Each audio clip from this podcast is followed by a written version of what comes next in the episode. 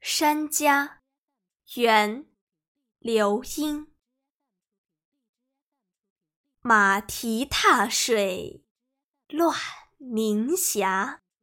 醉袖迎风，手落花。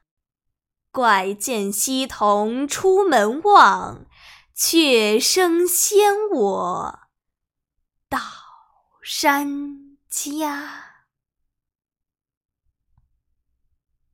策马踏溪，扰乱了映在水中的霞影。我挥洒着衣袖，迎面吹来的微风还夹杂着飘落的花瓣。看到已经站在溪旁的孩童，甚使人惊奇。原来是他听到雀声而早早出门迎接了。